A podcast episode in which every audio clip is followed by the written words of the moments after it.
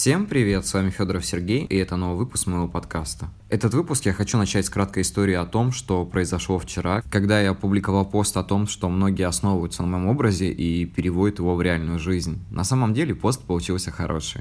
Я считаю, что там не было как такового негатива, а было пояснение для людей, которые немного не понимают того, что происходит со мной на самом деле. Ну, то есть у многих сложилось ощущение о том, что я такой весь депрессивный, нахожусь все время в депрессии, там страдаю и так далее. На самом деле это не так. То, что я нахожусь в каком-то состоянии рефлексии, это да, как бы тут не поспоришь. У меня такое часто бывает. Но в том, то, что я хронически впадаю в депрессию и начинаю искать какие-то мрачные выходы из своей жизни, это немножко не так. Я получил очень много комментариев, и я очень рад, что многие люди понимают о том, что я говорю. И спасибо всем, кто отозвался на этот пост. Мне было очень важно получить обратную связь, увидеть ваше видение меня самого. И, скорее всего, многие коллеги увидели в этом посте себя. Потому что у многих часто бывает то, что когда вы делаете там творчество какое-то или что-то создаете, вас начинают сравнивать с тем, что вы производите работе. Но на самом деле, как бы, знаете, хочется попробовать себя в разных образах. И если я вдруг завтра напишу какой-нибудь сценарий там или книгу о человеке там нетрадиционной ориентации, там, я сразу предупреждаю, это не я, это там эксперименты в творчестве и так далее, как бы, но это шутки все, но на самом деле иногда становится страшно, что люди считают, что именно то, что ты пишешь, происходит с тобой. А на самом деле писатель, он такой, он производит все, что ему важно, то есть если я вдруг увидел какой-то момент, захотел о нем написать, это не значит, что я переживал тот самый опыт, это значит, что, возможно, я пережил этот опыт, когда писал данную книгу именно в творчестве, но никак не в жизни. Поэтому давайте ограничить рамки и понимать, что не все из нас те, о чем пишут. И есть какая-то часть, конечно, но она на самом деле не очень такая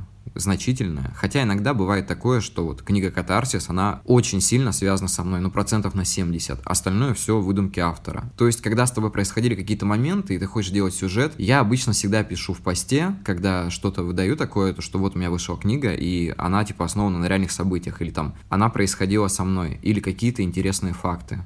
Ну, то есть, как бы, чтобы вы немного понимали, как это все происходит. Типа, я написал книгу, и вот, допустим, интересный факт. В катарсисе некоторые моменты были связаны со мной. Да, это тавтология такая пошла. Потому что я не буду описывать именно какие. Это моя прошлая жизнь, она оставлена, и сейчас совершенно другой человек. Особенно интересный момент, что когда ты выдаешь книгу, возможно, ты живешь ей, и с тобой это происходит. Но когда ты ее написал, ты становишься совершенно другим человеком. То есть многие люди просто пытаются угнаться за вашей личностью, ну, я не знаю, как за вчерашним днем. Поэтому, наверное, так получается. Ну, на этом я все сказал, и мы переходим к основной части. Этот выпуск будет, наверное, очень длинный, потому что мне задали вопросы, на которые я хочу ответить довольно подробно и поговорить обо всем. И я разделил этот выпуск на два блока. Первый будет о творчестве, второй будет о каких-то чувствах, ощущениях, там, осознании.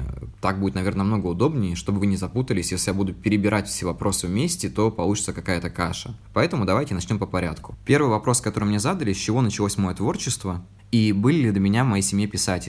С чего началось мое творчество? Мое творчество началось с каких-то детских тетрадей, в которых я записывал там свои мысли, размышления. Если немного вдуматься и посмотреть в эту тетрадь, то можно подумать, что это человек, который страдает там хроническим склерозом или потерей памяти, потому что я записывал такие дневники, где писал, чем я занимался. Ну, то есть конкретно там я ходил туда-то, туда-то. Но это такие дневники, знаете, на уровне там 4, 5, там 6 лет, ну, 7 лет. И для меня это было увлекательно, потому что мне хотелось что-то писать, и я не знал, что. Ну, то есть тогда я, в принципе, не сталкивался с какой-то определенной литературой. Все, что я читал, это детскую Библию. И мама мне читала в детстве рассказы про мумитролей. Помните, была такая писательница Туви Янсен, по-моему, звали? Она писала такие очень-очень глубокие рассказы про мумитролей, мне прям нравилось. Но тогда мое творчество, в принципе, творчеством назвать было нельзя, потому что это всего лишь были записки. А потом, я еще раз повторюсь, я, наверное, уже третий раз рассказываю из выпуска в выпуск, я начал читать детские детективы серии «Черный котенок», и после этого мне захотелось написать что-то свое. Моя первая история была, по-моему, о каком-то дачном поселке, где случилось какое-то там убийство или что-то в этом роде. Мне было 7 или 8 лет.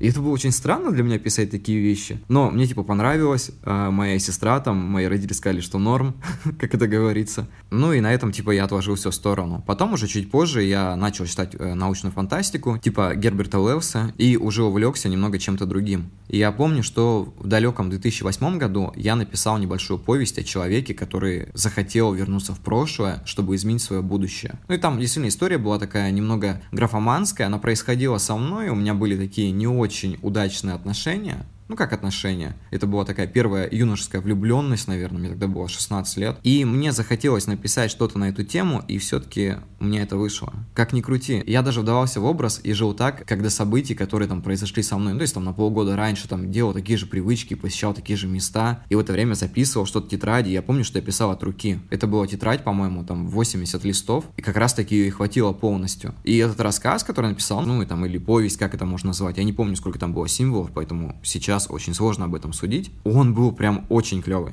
Я очень жалею, что данная тетрадь не сохранилась, потому что мне очень хотелось опубликовать эту историю, я бы отредактировал, выпустил, и, наверное, многим бы показал свое такое первое творчество, которое мне очень нравилось, и мне бы хотелось показать его людям, еще раз повторюсь, но, увы, этой тетради уже не существует. Там немного такая драматичная история была, и я не буду сильно даваться в подробности, но, в общем, эту тетрадь уничтожили. Те люди, которым не понравилось то, что я написал. Ну, как бы нет, это не была та девушка, это был какой-то там другой молодой человек этой девушки, и он уничтожил тетрадь. Ну, это я уже потом в дальнейшем об этом узнал и так далее. А так я, в принципе, после этого еще вел какие-то дневники, записывал свои мысли, размышления, стихи, я помню, даже писал. Мне очень нравилось выдавать какие-то эмоции, но они все были практически мрачные. Вот, кстати, к этому мы возвращаемся. То есть в моем прошлом очень много мрачных моментов, и у самого меня, получается, появлялись такие желания записывать эти моменты, чтобы как-то их выпускать из себя, потому что поделиться, в принципе, было не с кем. Ну, в итоге получилось так, что получилось. А потом уже позже началась там проза.ру, рассказы, стихи, какие-то конкурсы литературные и так далее. Но это уже отдельная история. В принципе, мы взглянули в истоки, я немножко поделился там личным. Я отвечу на второй вопрос этого человека. Были ли у меня в родне люди, которые занимались писательством? Мой ответ нет. У меня были в родне монахи, монахини, священники, даже ведьмы, по-моему, были. Именно тех э, людей, которые связаны с творчеством, у меня не было. Единственный человек из моей родни, который занимается творчеством, это мой двоюродный брат э, Женя. Привет тебе. Я знаю, что, скорее всего, ты слушаешь этот выпуск. Вот он занимается творчеством. Он пишет, он создает подкасты. Кстати, за счет него начались все мои подкасты, я ему очень благодарен за это. Если бы он не привел меня к этой мысли, наверное, я бы никогда к ней не пришел. Он э, пишет книгу, которую должен закончить когда-нибудь и я ее очень жду. А так, если подумать, то, по-моему, не было у нас творческих людей в родне. По крайней мере, я об этом не знаю. Следующий вопрос немного схож с первым, но он имеет, наверное, отдельную структуру. А у меня спросили, почему я начал писать.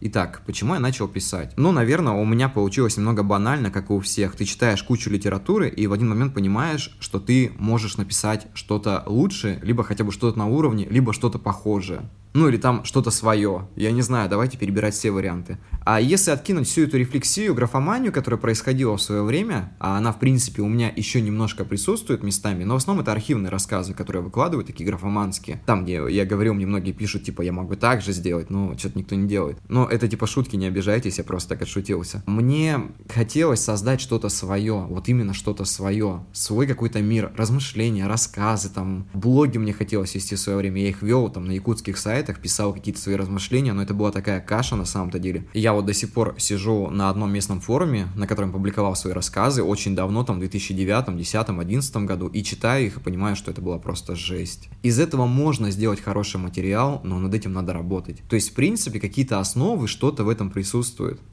И я думаю, что рано или поздно я смогу это довести до ума. Но пока мои руки до этого не доходят, у меня слишком много сейчас э, забот других которые немного далеки от творчества, либо там близки к творчеству, немного в другом направлении. Поэтому я стараюсь там не изнашивать себя направо и налево. Я вообще не люблю работать сильно в износ. Потому что в износ я работаю в основном только над большими проектами, типа своих книг там или рассказов. А так, чтобы что-то по мелочи, какие-то короткие записи, что-то переделывать, это слишком-слишком кропотливая работа. Мне проще заняться большим проектом, когда я к нему приду, и прямо уйти в него с головой, чем вот так вот растрачивать себя. Как бы это немного такая психология человека, наверное, когда ты растешь, ты начинаешь э, растрачивать себя на что-то действительно стоящее, там, чем по мелочи там распыляться. Да, это немного пафосно прозвучало, извините, как бы я не знаю, почему я об этом сказал, просто я об этом сейчас подумал. И отвечая на этот вопрос, я хочу сказать, что я начал писать, потому что мне хотелось создать что-то свое. Это были такие мотивы. Я помню, что я в 15-16 лет считал, что где-то, наверное, в моем возрасте сейчас я буду жить в таком темном помещении, у меня будут такие, знаете, свечи там и так далее, я буду просто сидеть по ночам там, или там в полумраке записывать какие-то там великие истории. Ну, это такой образ. Он хотел быть, но он стал немножко другим, потому что моя жизнь все равно влияет на мое творчество так или иначе. Как я вижу все, как я осознаю там и так далее. Ну, наверное, в целом я попытался ответить на этот вопрос. Если будут какие-то дополнительные вопросы, то, ну, задайте их в комментариях, я попытаюсь на них ответить там или запишу еще один подкаст. И давайте перейдем к следующему вопросу. В следующем вопросе у меня спросили, откуда у меня возникают сюжеты. Я вижу сцены или я просто сажусь и из меня начинают возникать какие-то мысли, там, проливаться и так далее. Нет, а, мысли из меня льются в определенные моменты, и этих мыслей хватает буквально там, может быть, на пару рассказов. Когда я пишу книгу, я конкретно знаю, какую цель и мысль хочу донести. То есть сюжета определенного, конечно, у меня изначально нет, но есть идея и есть желание найти пути, по которому этот сюжет будет реализован. Как к этому прийти, чтобы из этого получилась книга.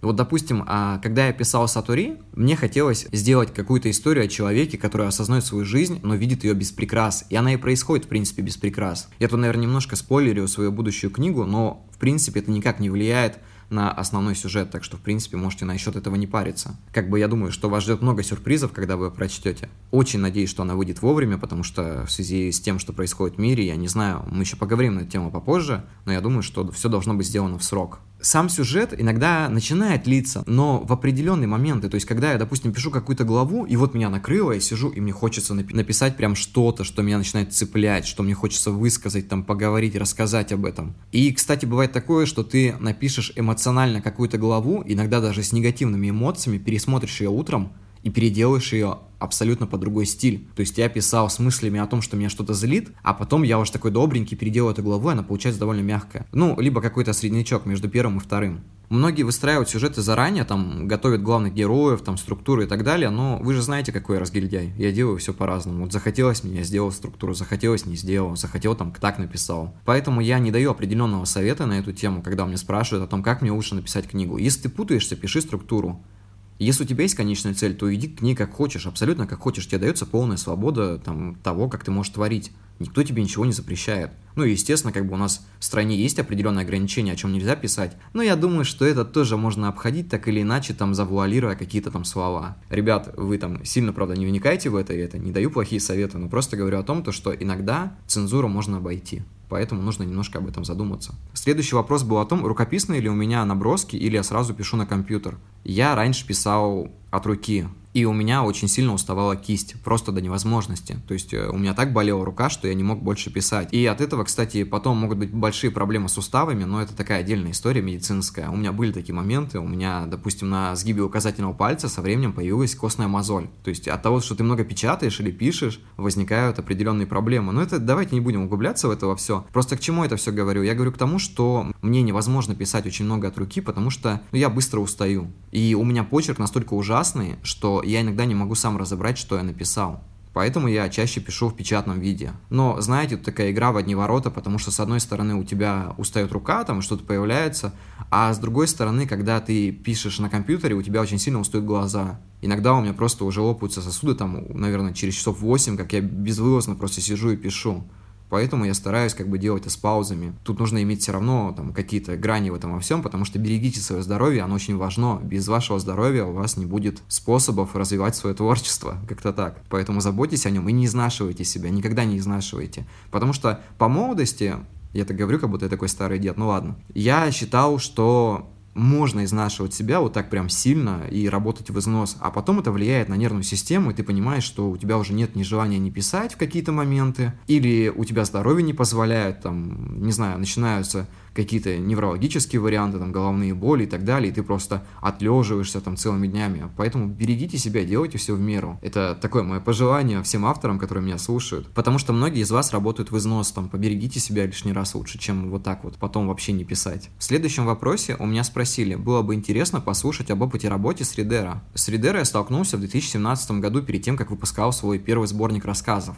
Тогда я вообще не соображал, что это такое. Я рылся на форумах, искал, где публиковать свое творчество, и увидел статью у какого-то молодого человека, который писал, что Ридера — это такой прогрессивный сайт, где можно размещать свое творчество, там, зарабатывать, находить читателей, там, писателей, знакомых и так далее. И я зарегистрировался на этом сайте и попытался опубликовать свою книгу, потому что до этого, когда я пытался делать через Литрес, я, видать, был очень тупой и не мог понять, почему мои там рассказы и книги не принимают, отклоняют и просят что-то там подредактировать. Я это сделал на Ридера. Это было несложно, потому что он автоматически распространяет твое творчество там по остальным сайтам, типа Литрес, Озона и так далее но я столкнулся со сложностью, что я не могу, допустим, разместить обложку в том формате, а я тогда практически не владел, в принципе, фотошопом, да и сейчас не сильно владею, там, если мне надо что-то сделать, я прошу кого-нибудь там отредактировать мне или там подогнать по пикселям, там, или как это делается, чтобы она ровно влезла. Но со временем, конечно, меня научили немножко, как это все делать, но все равно я сильно в этом не соображаю, там, максимальные мои знания, это просто замазать там прыщи. Ну, вы понимаете, да, это базовый пользователь фотошопа, типа, и все такое.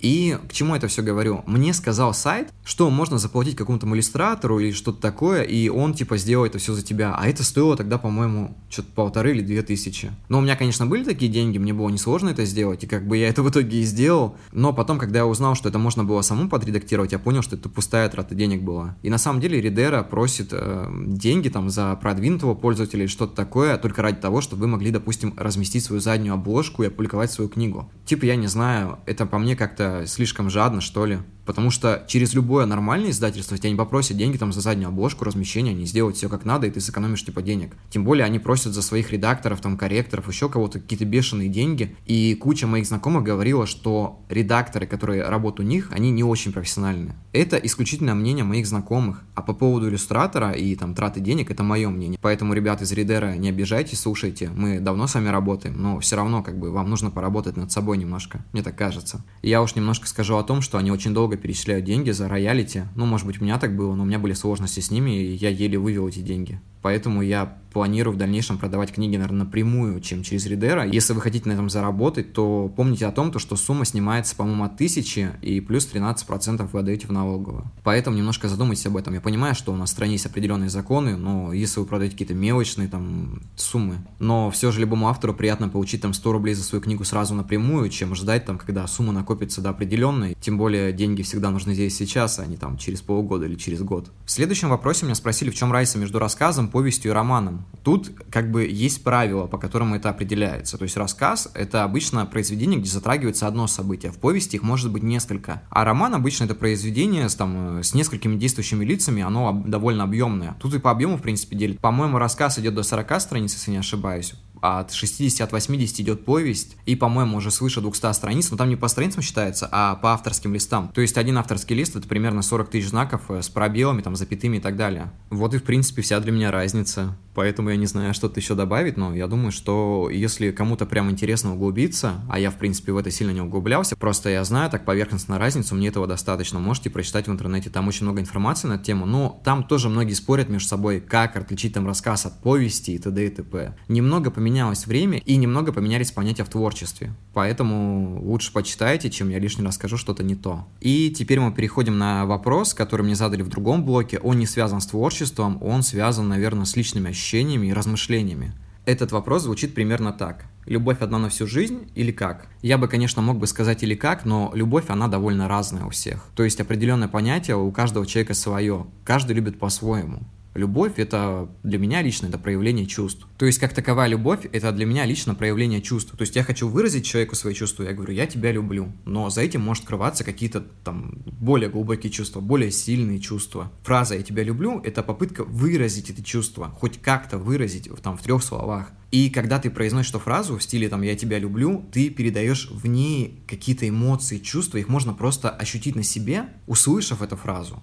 Хотя, в принципе, многие из нас часто ошибаются, ну, там, им лгут, там, или они там лгут кому-то. Но это уже совершенно другая история. Мы сейчас говорим о чем-то чистом. Любовь для меня, она, она искренняя.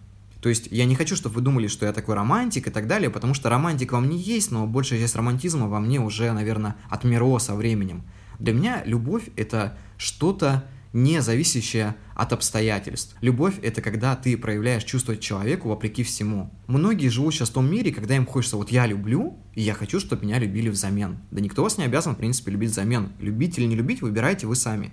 А другой человек уже сам для себя решает, любить вас или нет. Если вы там влюбились по уши и пытаетесь заставить человека быть с вами взаимными, я считаю, что это ну, не очень естественная попытка. Заставлять никого ни к чему не нужно. То есть любовь, она безусловная. Любить можно там родителей. Вы же любите родителей просто за то, что они есть, а не за то, что они вам там купили квартиру там или там дали денег или что-то в этом роде. Вы любите их, потому что они существуют в вашей жизни. Я считаю, что это правильно. Или там мать любит ребенка, потому что он ее ребенок, потому что он все, что у нее есть. Или же я христианин, я люблю Бога и спасаю эту жизнь там своей любовью. Это безусловная любовь. Она не должна быть взаимная. Она просто есть тебе и все. Ты можешь любить весь мир, а можешь любить никого вообще. То есть об этом иногда стоит задуматься. Буквально вчера я думал о такой простой человеческой любови, когда, допустим, вы встречаете свою первую любовь, расстаетесь с ней, ну или там, допустим, у вас с ней ничего не получилось, вы живете там с этой любовью, размышляете и так далее, и в один момент вы встречаете другого человека, и вот эта первая любовь отходит на задний план. Ну то есть как бы вы ее не то чтобы ущемляете, она исчезает сама по себе. Либо, допустим, она куда-то самоуничтожается там и так далее. Бывают еще такие моменты, они очень жестокие, но я хочу на них сказать, что когда человек любит другого человека, у них ничего не получается, он начинает в себе эту любовь уничтожать, знаете, это сравниваю, допустим, как топить котят. То есть котята, они невинны, по идее, зачем их топить себе? И вот это вот состояние, оно прям очень ужасное. Мне кажется, что человеку очень тяжело переживать подобные вещи, потому что я с подобным сталкивался. И я считаю, что лучше сохранить себе эти чувства, и рано или поздно они либо сами из тебя исчезнут, либо кто-то заменит этого человека. Ну, тут типа, знаете, приходит ответ, что, скорее всего, любовь а, человеческая к другому человеку, она не на всю жизнь. Есть какие-то теплые воспоминания, какие-то ощущения, которые вы сохраните внутри себя, вот где-то в самом там потаенном уголке, и не будете никому показывать, лишь иногда будете вспоминать. Но по идее, свою настоящую любовь, э, знаете, как эти банальные фразы о том, то, что если твое ты встретишь, оно никогда от тебя не уйдет. Ну, на самом деле это правило так или иначе работает. У меня есть друг с подругой, они встречались с 2007 года, и за это время много раз расставались, и вот сейчас на дворе 2020 год, они уже муж и жена. Они расставались там на 5 лет, на 3 года и так далее, но все же они вместе. Поэтому я считаю, что если суждено быть человеку с другим человеком, то это произойдет хочешь ты этого или нет, как бы так или иначе вы сойдетесь. Ну хотя, в принципе, от вас тоже много чего зависит. Но это не значит, что вы должны ходить навязывать кому-то свои чувства. Я считаю, что чувства вообще не нужно навязывать. Если вы любите человека и относитесь к нему хорошо, то не нужно как-то ущемлять права другого человека. Вы делаете ему хорошо, а я думаю, что когда человек видит, что ты к нему хорошо относишься, это такие наивные мысли, они всегда работают, я знаю, но чаще всего у него все равно рано или поздно возникает к вам чувство. Поэтому будьте просто искренни с людьми, и все будет хорошо. Выпуск получился довольно длинным, поэтому сейчас я буду его редактировать, а вы уже послушаете этот выпуск, когда он выйдет, я так понимаю. Поэтому спасибо вам большое за то, что дослушали его до конца. До скорых встреч и всем пока. Ребят, вы самые лучшие, помните об этом, и все у вас будет хорошо.